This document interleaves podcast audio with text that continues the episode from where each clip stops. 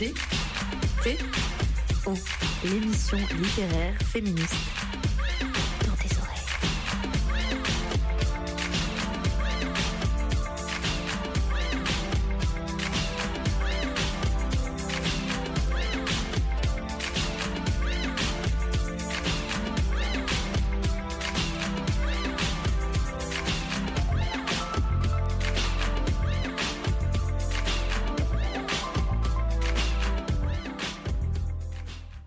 Cœur de la ville, il y a la voix de ma grand-mère et ses voyelles rebelles. Il y a ma grand-mère vêtue de sa geisha.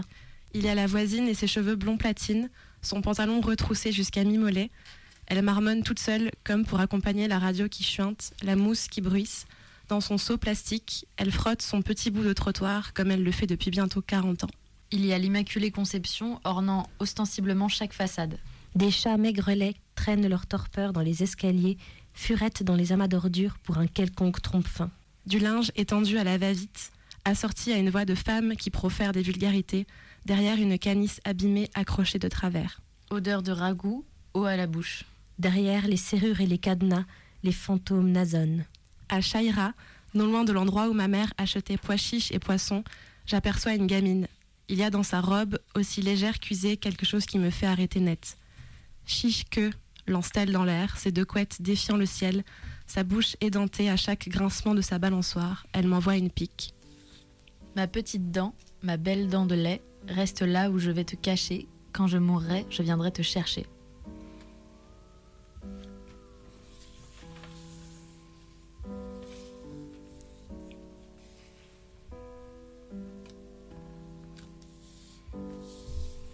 Bonsoir à toutes, bonsoir à tous. Bienvenue dans Dans tes oreilles, l'émission littéraire féministe de Radio Canu. Ce soir, on reçoit dans les studios Nadia Mifsoud. Bonsoir Nadia. Bonsoir. Nadia, tu es autrice, traductrice, conteuse et on vient d'entendre un de tes textes intitulé Bormla. On a commencé par ce texte parce qu'il permet d'entrer dans ta poésie et dans les grands thèmes qui semblent te tenir à cœur. Le sous-titre de ce poème, c'est Pèlerinage. Si on cherche la définition de ce mot dans le dictionnaire, ça donne ça. Voyage entrepris dans l'intention de se recueillir sur les lieux où a vécu quelqu'un de célèbre ou dans les lieux où on a vécu soi-même autrefois. Ce texte, il parle de tes origines, de l'héritage, c'est une poésie de tes souvenirs. Et surtout, j'ai pas pu m'empêcher de remarquer en le lisant que tu n'y évoques que des femmes. Ta grand-mère, la voisine, l'Immaculée Conception, euh, ta mère, une gamine, une femme anonyme. Alors finalement, de quoi il parle ce texte? Eh ben, tu l'as bien deviné en fait. Ça parle de Bormla, qui est une ville euh, donc dans le sud de, de, Malte. Je viens de Malte. D'ailleurs, merci beaucoup pour cette euh, lecture. Euh, C'était très bien, les filles. merci, merci. Et, euh, et ça parle effectivement, donc oui, de mes souvenirs. Et j'appelle ça pèlerinage parce que chaque fois que je me rends à Malte, euh, je vais dans cette ville. Et euh, pour moi, poésie et photo vont ensemble. Alors, je suis pas très bonne photographe, techniquement parlant, mais je peux pas m'empêcher de prendre des photos de petits détails. Et en fait, ce texte, euh, à la base, c'est euh, à peu près une centaine de photos euh, prises un peu sur plusieurs années. D'une ville qui n'a pas beaucoup changé, qui aujourd'hui est un peu menacée par le développement urbain que connaît euh, toute l'île, euh, mais qui en fait, euh, au niveau de style de vie, on retrouve les mêmes voix de femmes. Effectivement, les femmes dans cette ville sont très très présentes par leur voix, par, par, ce qu'elles font en fait, euh, leurs tâches quotidiennes, les bruits, les odeurs, tout ça, ça n'a pas changé. Les couleurs non plus. Et, et voilà, donc euh, je ne sais pas si j'ai répondu à ta question, mais Si, si, carrément. Et en plus, c'est vrai qu'il y a un côté très, euh, j'allais dire photographique et très sensoriel dans ce que tu écris. Et du coup, ça me, c'est marrant que ce soit des photos au départ, en fait. Que Oui. tu aies fait des textes. Ouais. Et du coup, tu l'as écrit quand ce texte? Alors, ce texte, j'ai dû l'écrire il y a déjà quatre ans, à peu près. Euh, et en fait, c'est venu d'un coup. C'est l'un de ces textes où, euh, sans y penser, euh, on se réveille la nuit. Alors je sais que ça fait cliché, mais euh, il y a des textes qui euh, fonctionnent comme ça, en tout cas qui viennent comme ça. On les attend pas. Il n'y a pas cette période de gestation comme pour d'autres textes. Ou voilà. Alors les photos, effectivement, c'était des photos qui étaient prises sur plusieurs années, sans but particulier, c'est-à-dire que je ne savais pas ce que ça allait donner ces photos, pourquoi je les prenais.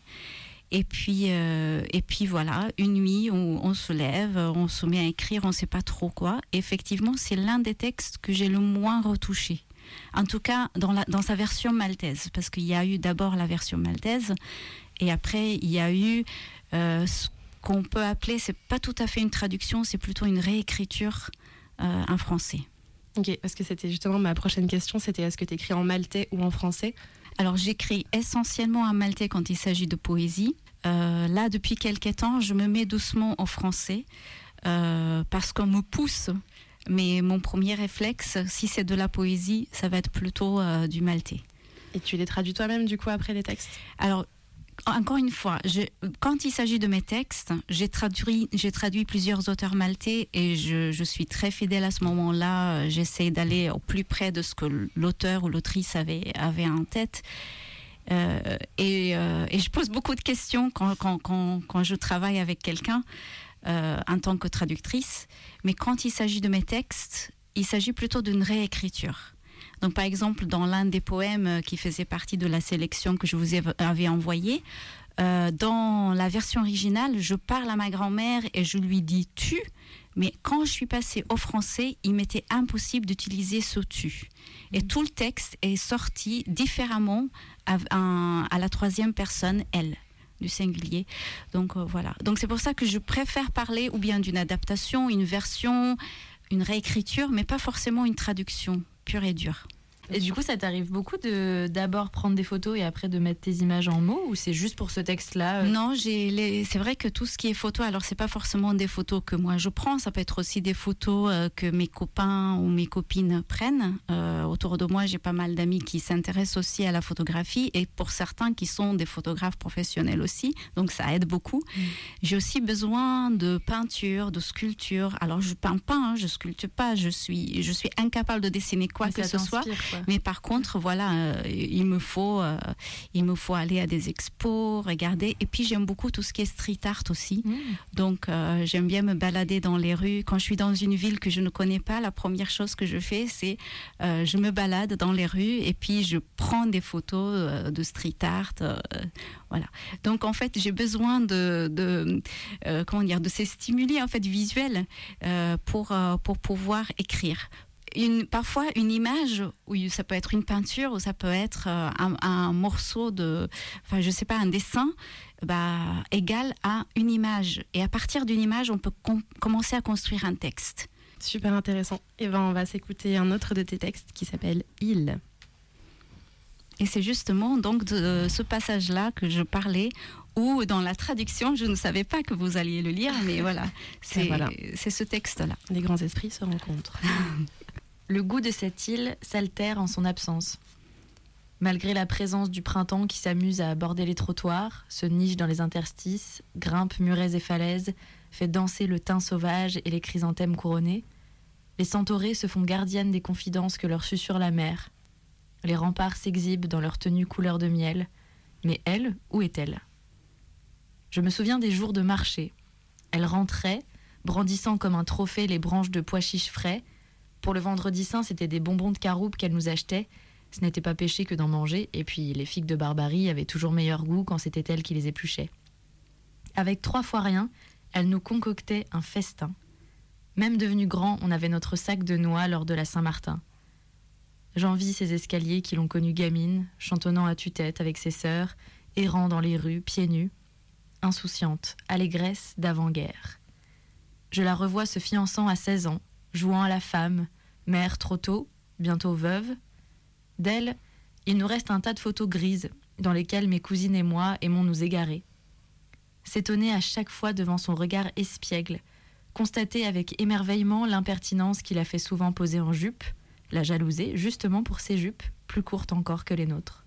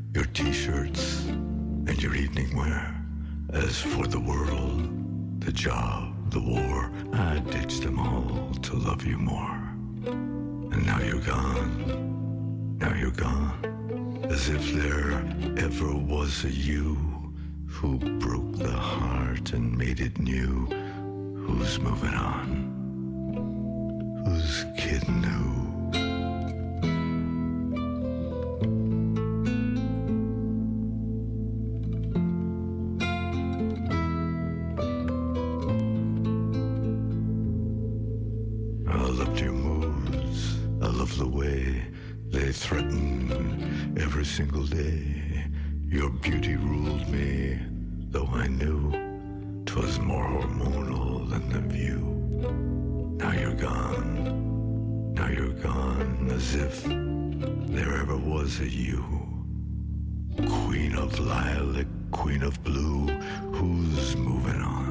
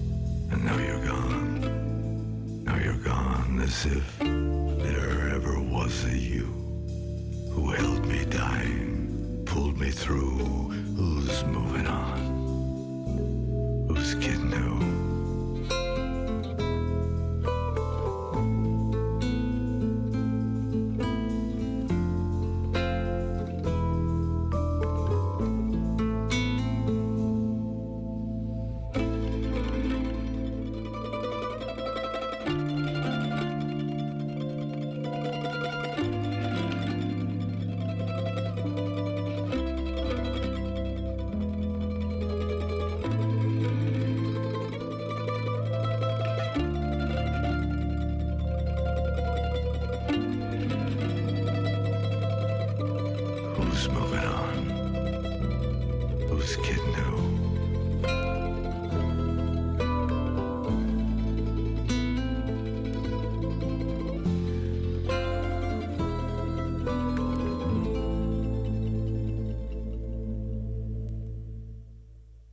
Donc c'était ton texte Il, lu par Marion, suivi d'une musique de Leonard Cohen qu'on a tous beaucoup apprécié et toutes beaucoup apprécié en studio. Pourquoi cette musique?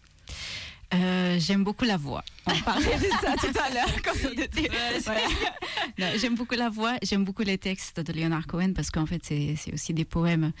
Euh, voilà, et donc euh, je pense que là- là-dessus il n'y a rien à dire. N'importe quel texte de Leonard Cohen, Juste lu, lu par sans, voilà, même sans la musique, Ouais, même voilà, c'est- déjà ouais, un régal. Très bien. Et pour revenir du coup à tes propres textes, euh, j'ai l'impression que ta grand-mère et de manière générale tes aïeuls sont une grande source d'inspiration dans ce que tu écris et que c'est aussi intimement lié à- au pays d'où tu viens, genre à ta terre natale. Est-ce que tu peux nous parler de ça? Alors euh, là, tu as un peu raison dans le sens où j'aime bien ce côté, euh, comment dire, matriligne, on dit en français? Chercher l'histoire en fait euh, qu'on- que les femmes Généalogique? Ou euh, ah matriligne Ah je pas. dans le sens dans, le- dans les sens Ouais, en fait l'histoire que les femmes se transmettent l'une à l'autre ouais. voilà Un matrimoine. Euh, Ouais. Matriligne, je connaissais pas ce mot. alors je sais qu'en anglais il existe on Ok. dit matrilinear Ok. Et en fait, c'est euh, une narration matriligne de voilà, au lieu de parler de l'arbre généalogique comme on le ferait avec voilà fils garde etc. voilà. femmes. Et ben là, c'est c'est plutôt ce que les femmes euh, transmettent. Et puis Malte étant quand même, euh, enfin pile poil au milieu de la Méditerranée, euh, pas très loin de l'Italie, donc c'est un peu aussi la, la culture presque de la maman, quoi. hein. Donc euh, voilà. C'est vrai que la figure du, du père, elle reste importante. J'ai envie de dire en dehors de la maison, mais à la maison, c'est la maman qui fait la loi. Euh, et puis j'ai grandi aussi dans une famille un peu particulière du côté de, ma mère, parce que pendant cinq générations, il y a eu euh, quasiment que des filles. Ah, les enfants étaient à chaque fois des filles. Voilà. ouais. Et donc, euh, du coup, bah, moi, je me rappelle euh, un de mes souvenirs euh, d'enfance qui reste très très fort. C'est tous les mardis où il c'était jour de marché, où dans ma cuisine de ma grand-mère, donc il y avait mon arrière-grand-mère, ma grand-mère avec ses quatre sœurs, ses Ouais. filles.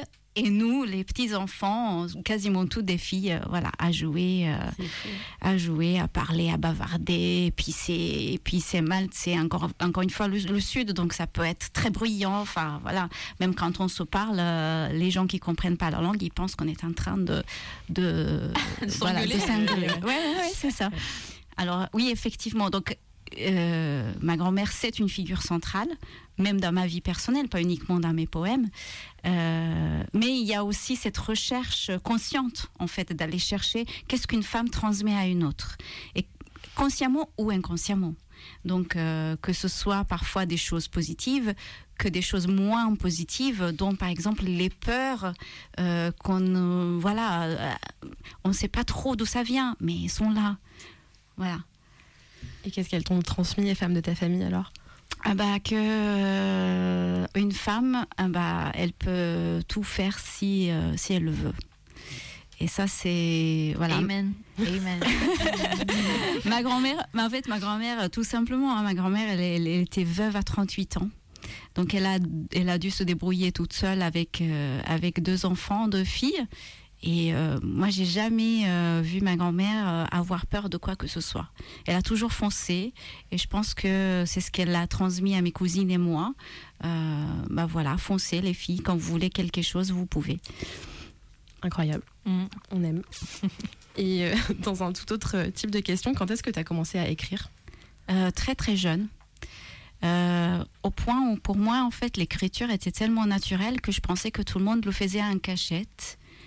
Un peu comme euh, tous les enfants qui, euh, qui euh, je sais pas, qui la nuit vont voler euh, les bonbons, euh, voilà, dans le placard et puis ne disent rien, ou d'autres choses qu'on fait de façon intime et puis voilà. bah, et je pense que je devais être peut-être à la fin de l'école primaire quand j'ai compris, ou peut-être même première année de collège, sixième, où j'ai compris qu'en fait, non, les, les gens autour de moi n'écrivaient pas. Et, euh, et donc pour moi, oui, pendant très longtemps, c'était ça, c'était écrire. Puis finalement, mes textes, euh, ou bien je les cachais, je les mettais dans des endroits, mais très bizarres. Euh, voilà. Mais c'était naturel. Je, je pensais que tout le monde vraiment le faisait. Et ça te venait d'où, du coup, tu penses? Je sais pas. Alors c'est vrai que je lisais beaucoup. Je sais pas. ma- en fait, ma, ma mère aussi, elle avait euh, comment dire quand quand on nous amenait quelque part, j'ai vécu euh, les, premières années de ma vie, j'ai vécu avec euh, mes cousines chez ma grand-mère. Et, quand on nous amenait quelque part, on nous disait, comme on dit souvent aux enfants, bah, il faut que vous soyez sages, etc. Et en fait, nous, c'était si on était sage, on avait droit à un livre avant de rentrer. Donc, quand on allait à la capitale, à la Valette, peut-être qu'on va en parler tout à l'heure, Ah j'en oui. sais rien, mais voilà, Euh, c'était un peu euh, bah, la sortie. Voilà, il fallait prendre le bus. euh, voilà, c'était la grande sortie pour nous, aller à la capitale, monter à la capitale. Et bah, c'était ça. C'était si vous êtes sage, on vous a, on vous achète un livre. Et le livre, souvent, ben, on, on le lisait pendant le, le- le trajet du retour. Donc, je pense que ça vient de là. Et c'est quoi les livres qui t'ont marqué, du coup, quand t'étais petite? Bah, quand j'étais petite, euh, je j'ai pas pas de souvenir comme ça d'un livre particulier qui m'est vraiment marqué. Alors en ce moment euh, au cinéma, il y a les filles du docteur March. Je sais, je sais que dans les dans les cultures hein, anglo-saxonnes, en fait, c'est un classique. Donc ce livre-là, j'ai dû le lire pour la première fois, je sais pas, à l'âge de 8-9 ans et que j'ai lu et relu. Après, je dirais pas que c'était mon livre préféré.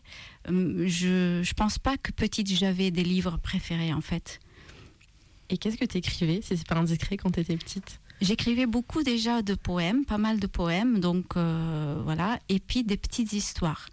Donc je me rappelle encore ma, ma grand-mère, elle avait, euh, elle avait tendance en fait à garder euh, les papiers, euh, comment dire, par exemple le courrier, elle gardait les enveloppes, etc.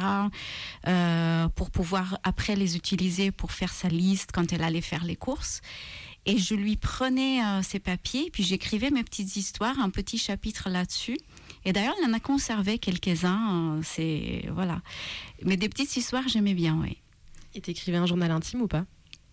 Euh, plus tard, ça c'était au collège. Mhm. Ah, On demande toujours si les autrices sont passées par la case journal oui, intime. au collège, effectivement, C'est la au base. collège. La base. Et j'avais une question. Est-ce que tu as lu la trilogie de Elena Ferrante?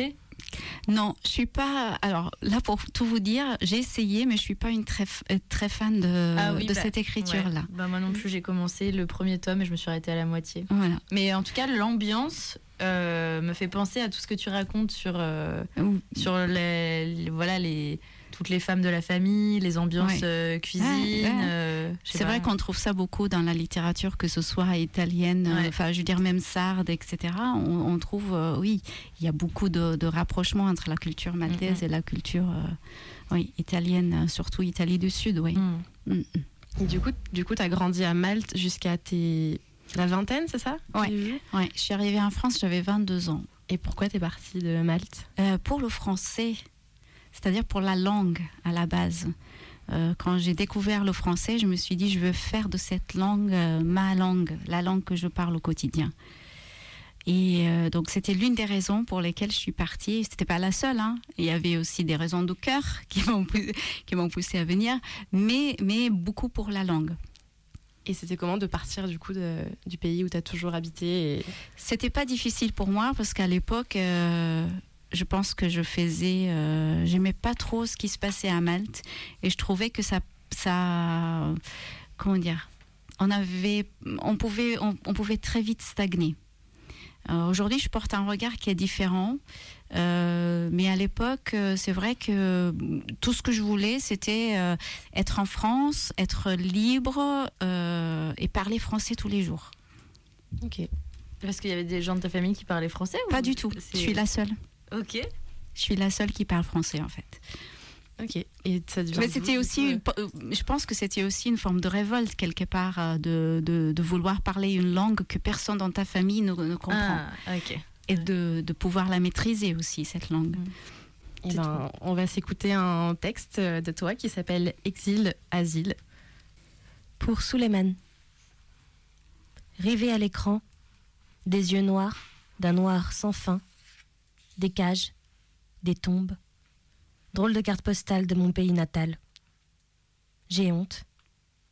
Je revois ma grande tante, ses yeux fiévreux, ses gestes nerveux. Elle nous apprenait le catéchisme. Son but, nous transmettre la peur de l'enfer. J'accuse. Je revois les chaînes du vendredi saint, les cagoules blanches, les femmes pieds nus derrière la statue du Rédempteur. J'accuse. Je me souviens d'un peuple fier de sa foi. J'accuse. Tais-toi, me dit-elle. Tu sais pas de quoi tu parles. Ce pays est petit, trop petit. On ne peut y accueillir n'importe qui. Toi, tu es parti, alors tais-toi. En effet, je suis partie comme des milliers de personnes avant moi, comme ton frère, ta sœur, ton oncle. Ça aurait pu être moi. Ça aurait pu être eux. Ma fille aussi, maman, est une étrangère. Ara ġeja l-mewt għalik biex tixwik biex taqlik, ara ġeja, ara ġeja din id-daqqa minn taħilek. And mama says she can't live without him. The man is gone, and mama says. There is no life without him. She has no one to stop her tears. A man who heals and calms down her fears. She needs to wake up in her man's arms and to be loved just like a child.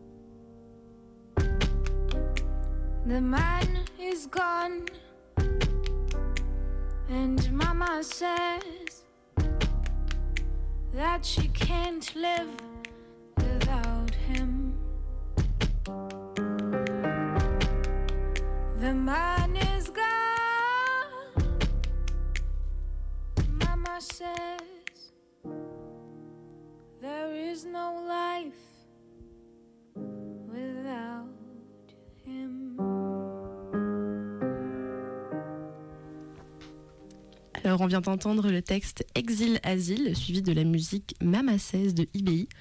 Euh, le sous-titre de ce poème, c'est Pour Suleiman. Mhm. Qui est Suleiman? La question qui brûle nos lèvres. Euh, curieuse, va. Pardon. Bah, Suleiman, figure-toi, c'est quelqu'un que je n'ai pas connu. En fait, ce texte, c'est l'un de- des premiers textes que j'ai écrit euh, depuis la France en parlant de Malte. Donc, j'étais euh, devant la télé à Grenoble. À l'époque, j'habitais Grenoble. Et puis, ce que je voyais à la télé, euh, c'était euh, des gens sur des embarcations, c'était même pas des vrais bateaux, qui arrivaient à Malte et qui étaient accueillis dans des conditions affreuses. Et j'ai eu honte. Mais vraiment honte devant ma télé. Je, voilà, je, j'étais à la fois en colère, à la fois en train de pleurer parce que, euh, voilà. Euh, et Suleiman, c'était euh, donc euh, quelques temps, enfin quel- quelques semaines après, après cet incident-là, où j'ai appris par mes amis que donc il, était à Malte en tant que réfugié euh, dans un quartier où il y a beaucoup de bars, euh, discothèques, etc., boîtes de nuit. Et euh, malheureusement, bah, pour une, raison quelconque, il a été tabassé à mort. Donc voilà. Et j'ai écrit, euh, ne, connaissant pas cette personne, n'ayant même pas vu une photo de, de, de Suleiman. Et voilà. Voilà la réponse. Ok, je ne m'attendais pas à ça. Et euh, du coup, dans le texte, tu parles aussi de, de religion. Oui. Est-ce que c'est quelque chose, un sujet qui te touche euh, personnellement? Ça parle de toi, en fait, ce texte aussi ou... Alors, ça parle du fait que ce que je ne comprenais pas ce jour-là devant le poste de télévision, c'était que bah, à Malte, on grandit avec la religion catholique qui fait partie de notre ADN. C'est-à-dire que voilà, c'est presque un, lavage du, crâne. hein. Euh, et puis qu'un peuple qui se dit fier d'être euh, aussi, aussi catholique, euh, finalement, bah, elle est où la fraternité dans tout ça? Euh, donc euh, la religion en elle-même, non, c'est pas, c'est pas, c'est pas un sujet que j'aborde. euh, voilà, je suis pas quelqu'un de. Aujourd'hui, je me, je me considère même pas croyante, si vous voulez. Euh, mais, mais ça, oui, par contre, c'est, c'est, c'est-à-dire que pour moi, c'était vraiment une contradiction énorme entre tout ce que se dit. Euh, que ce soit dans les églises, mais aussi dans les rues, etc. Tout ce qu'on, euh, notre vie à Malte est rythmée euh, autour de, la religion, autour des fêtes religieuses, autour de, de la paroisse, etc. Et puis finalement, ne pas ne pas accepter l'autre, ne pas lui ouvrir euh, la porte, je ne comprenais pas. Surtout que en fait, Malte, elle a une histoire de, de les Maltais ont, toujours dû partir de chez eux pour des raisons, pour pour aller euh, pour aller euh, mieux gagner leur vie ailleurs. Donc moi, quand j'étais petite, dans chaque famille, il y avait au moins une personne qui était partie vivre à l'étranger. Donc comment ne pas comprendre qu'on puisse aller chercher euh, le bonheur ou le bien-être ailleurs Surtout qu'à l'époque, c'était des gens qui venaient de, pays où ils fuyaient la guerre, ils fuyaient. C'était non seulement, c'était pas seulement la misère, mais c'était aussi euh, la guerre. Et voilà. Ok. Eh ben, on va lire d'autres textes, euh, beaucoup plus courts et dans une toute autre ambiance aussi.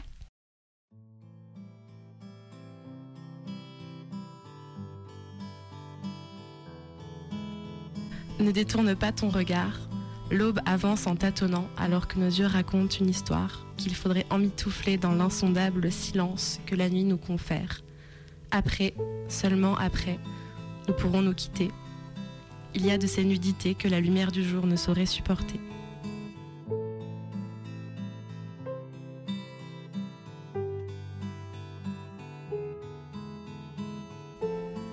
Un mouvement s'esquisse et août se glisse entre nous, nous importune. Les draps sont fins pourtant. Tu bailles longuement, fais claquer tes lèvres, une fois, puis deux, comme pour me signaler, bien que je le sache déjà, la torpeur qui s'est emparée de toi. J'ose la défier, trempe mes lèvres dans la moiteur qui paraissent sous tes yeux, dans chacune de tes ébréchures, jusqu'à ce que le plaisir fasse goûter nos corps. Et nous voilà emportés, au-delà du silence, au-delà de la langueur, laissant derrière nous cette ville qui se traîne d'heure en heure.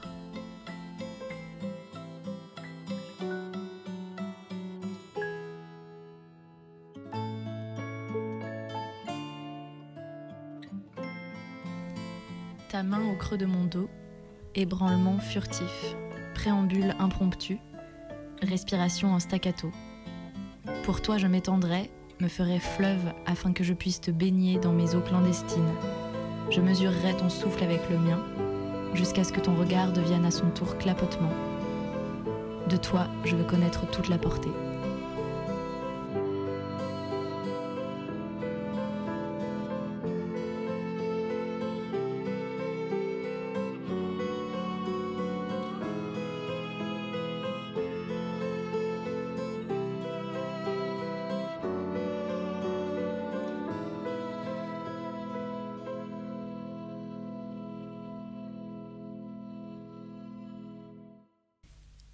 Qu'est-ce que c'est que ces petits textes là, Nadia Dis donc, euh, Un peu charnel. un, peu, un peu coquin.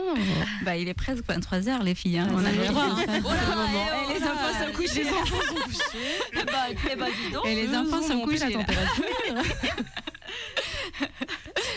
Non, en fait, il y a aussi une raison presque politique derrière ces textes. Vous allez me dire, mais pourquoi politique alors que voilà, ça parce que le sexe est euh, politique. Oui, tout à fait, tout à fait. Alors, sachant que euh, voilà, sachant que la littérature maltaise est une littérature qui est encore très jeune, dans le sens où moi, quand j'ai grandi, quand quand, quand on avait nos cours de littérature maltaise à l'école, il y avait, allez, une, peut-être deux auteurs femmes, autrices femmes euh, qu'on étudiait. Et donc, eh ben, il y a tout à faire. Il y a tout à faire. Parler du corps de la femme, du désir de, de la femme, euh, voilà, c'est quelque chose qui c'est comment dire, c'est aux autrices de ma génération de le faire. Et donc, euh, effectivement, oui, bien sûr que c'est aussi des, des émotions que j'ai pu vivre moi-même, euh, des histoires très personnelles. Mais comme tu dis, euh, voilà, même le sexe est politique. Surtout le sexe est politique, Ah. si j'ose dire. Et Est-ce que tu aurais des autrices euh, maltaises à nous conseiller? Ah ouais, j'en ai Ouais. plein. Trop bien. C'est vrai. Vous voulez des noms? Ah ouais, carrément, carrément. Allez, j'y vais, je balance. Alors, il y a Clara Tsopardi, Claudia Gauchi, Ouais, oh, Simone voilà, voilà. Iguanez. Ok, Liane on fera ça à la Ellul. fin. Ouais, on va prendre le top. Je vous donnerai une liste. Oui, trop Ouais, bien. on avait dit que vous inviterez à Malte, hein, c'est ce qu'on avait dit. Oui. Ouais, Alors vous aurez, voilà, vous aurez la chance de les rencontrer peut-être Oh, un live. Trop bien. Trop cool. Trop cool. Moi, j'avais une question aussi. euh, Qu'est-ce que tu donnerais comme conseil à une jeune fille qui commence à écrire et qui voudrait en faire, euh, pourquoi pas son métier? Bah, je dis euh, surtout, bah, il faut foncer. Puis il faut toujours avoir un, un petit bout de papier, un carnet, un crayon, et puis euh, voilà. Et ne pas, ne pas écouter ceux qui disent euh, bon, que l'écriture, c'est pas un métier ou c'est pas un vrai métier, parce que ça, on l'entend beaucoup. Alors, euh, quand est-ce que tu vas te mettre à travailler pour de vrai Hmm Voilà. Et toi, Donc, tu, euh, tu vis de ton écriture aujourd'hui? Malheureusement, pas encore. Je ne sais pas si ça va arriver un jour, j'en sais rien. Euh, après, j'ai la chance aussi de faire un métier à côté qui me plaît euh, aussi, c'est l'enseignement. Euh, donc voilà. T'es prof de quoi? je suis prof d'anglais. Ok. Donc euh, voilà. Et euh, je change de sujet totalement, mais euh, avant l'émission, tu nous as demandé euh, par message qu'on parle de Asli Erdogan. Ouais. Je pense que je prononce mal son nom, mais voilà. Erdogan. Erdogan. Du coup, je te laisse la tribune si tu veux en parler. Tu en Oui, parleras non, mais en fait, justement, ça, ça se relie bien à ce qu'on se disait avant, que toute écriture, même si on parle de, de choses intimes, finalement, hein, c'est politique. Euh, donc, euh, je viens aussi d'un pays où il y a à peu près deux ans, deux ans et quelques mois, ben, une journaliste a été euh, tuée, assassinée. Pour ce qu'elle a écrit de façon affreuse. Donc c'est là aussi où on voit où euh, bah, finalement la plume, enfin tout ce qu'on écrit, euh, c'est considéré comme une arme par certains. Et dont Azli, que moi j'ai eu la chance de, de connaître euh, il y a deux ans, qui était justement notre invité spécial à un festival qui est organisé par, par Initia Med à Malte. Euh, et cette femme, finalement, bah, euh, comment dire c'est vrai que elle a, elle a, comment dire, elle a travaillé aussi avec un, avec un, journal euh, pro-kurde, mais euh, les textes pour lesquels euh, on l'a entre guillemets condamnée, parce que même si aujourd'hui elle a été acquittée, euh, vendredi dernier elle a été acquittée, mais derrière tout ça, elle reste quand même condamnée, elle reste quand même sur liste, euh, sur liste noire ou sur liste rouge, tout ce qu'on, tout ce qu'on veut. Euh, ces textes-là, finalement, ne sont pas des textes politiques. Ce sont des textes très poétiques. Mais encore une fois, c'est ça. Et, et- et en fait, Azli, c'est euh, c'est juste un exemple.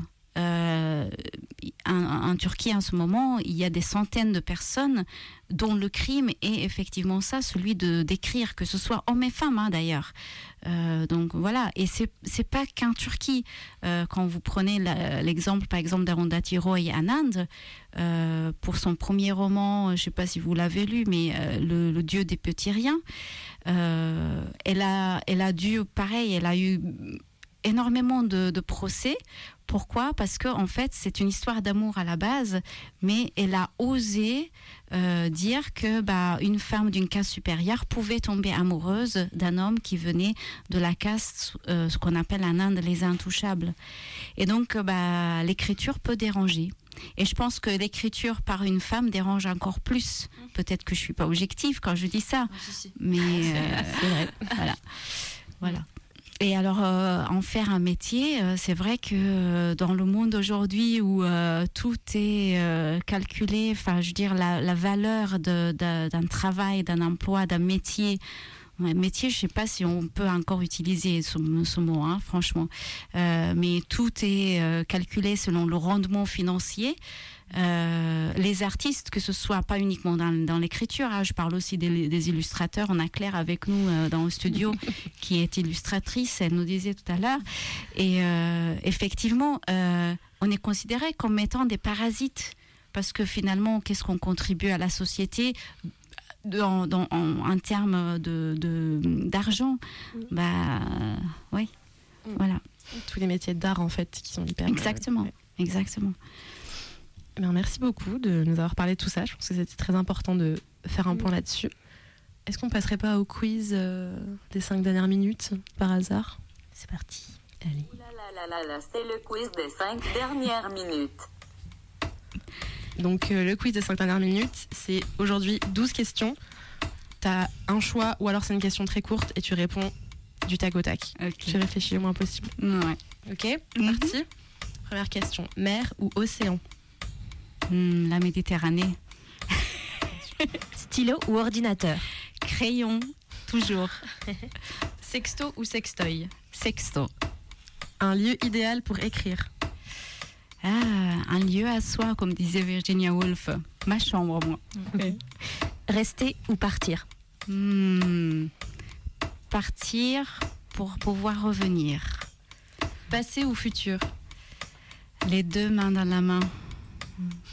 Calme ou aventure Aventure. Fiction ou réalité? Ah, ça, c'est pas facile. Hmm, J'aimerais introduire un peu de fiction dans la réalité de tous les jours. Une ficlité.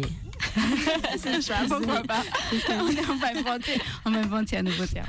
Un moment idéal pour écrire? Euh, très tard la nuit, entre 2h et 4h du matin à peu près.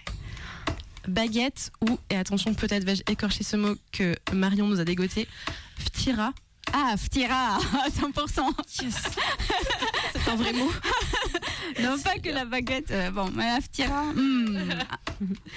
Un livre de chevet en ce moment Un livre de chevet en ce moment. Oui, Toni Morrison. euh, je relis toute l'œuvre de Ah. Toni Morrison. Donc euh, voilà. Ouais. Et la dernière question, satin ou cuir? Hmm. Non, pas cuir. Mais pas satin non plus. Ah, je vais pour le coton. je vais pour le coton. Non, Marion, pas à poil. Et non. Merci. Merci. Merci à vous. Et on va passer au moment où tu peux faire ta promo. Donc, euh, quelles sont tes actus, tes sorties, tes publications, ton festival? Alors, tout à euh, publication mal- euh, en français, pour le moment, je n'en ai pas. Par contre, le premier texte que vous avez lu, euh, en fait, il, il, il, paraît dans l'anthologie Courage, donc euh, aux éditions Bruno Doucet, qui est une anthologie qui accompagne ce qu'on appelait avant le printemps des poètes, et, et maintenant c'est devenu le magnifique printemps.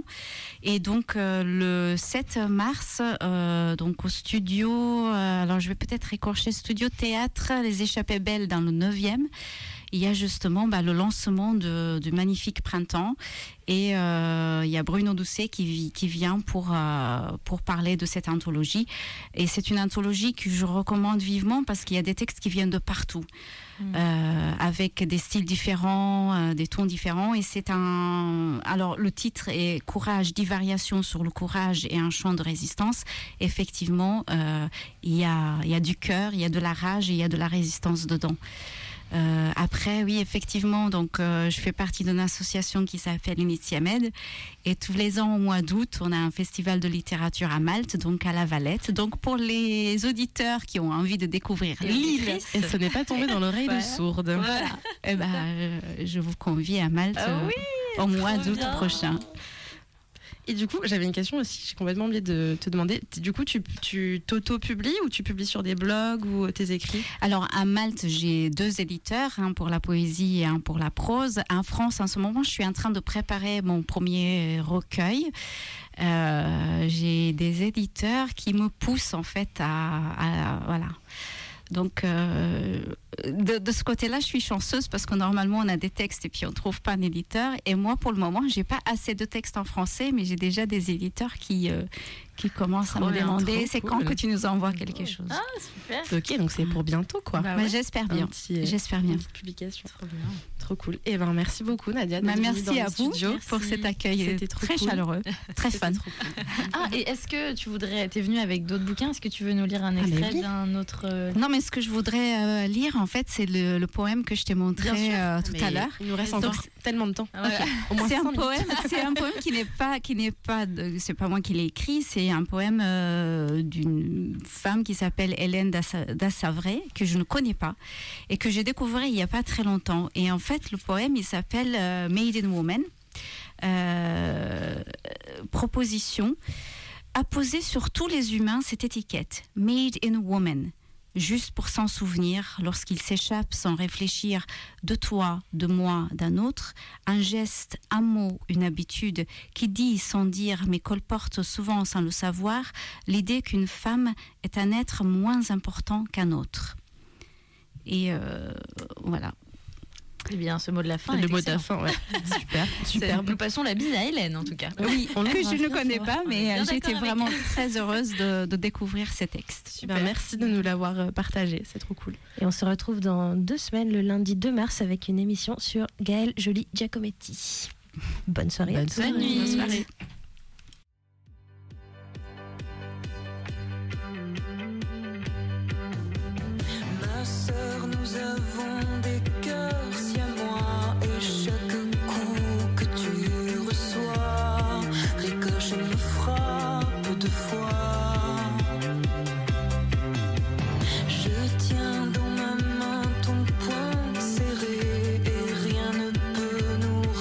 you.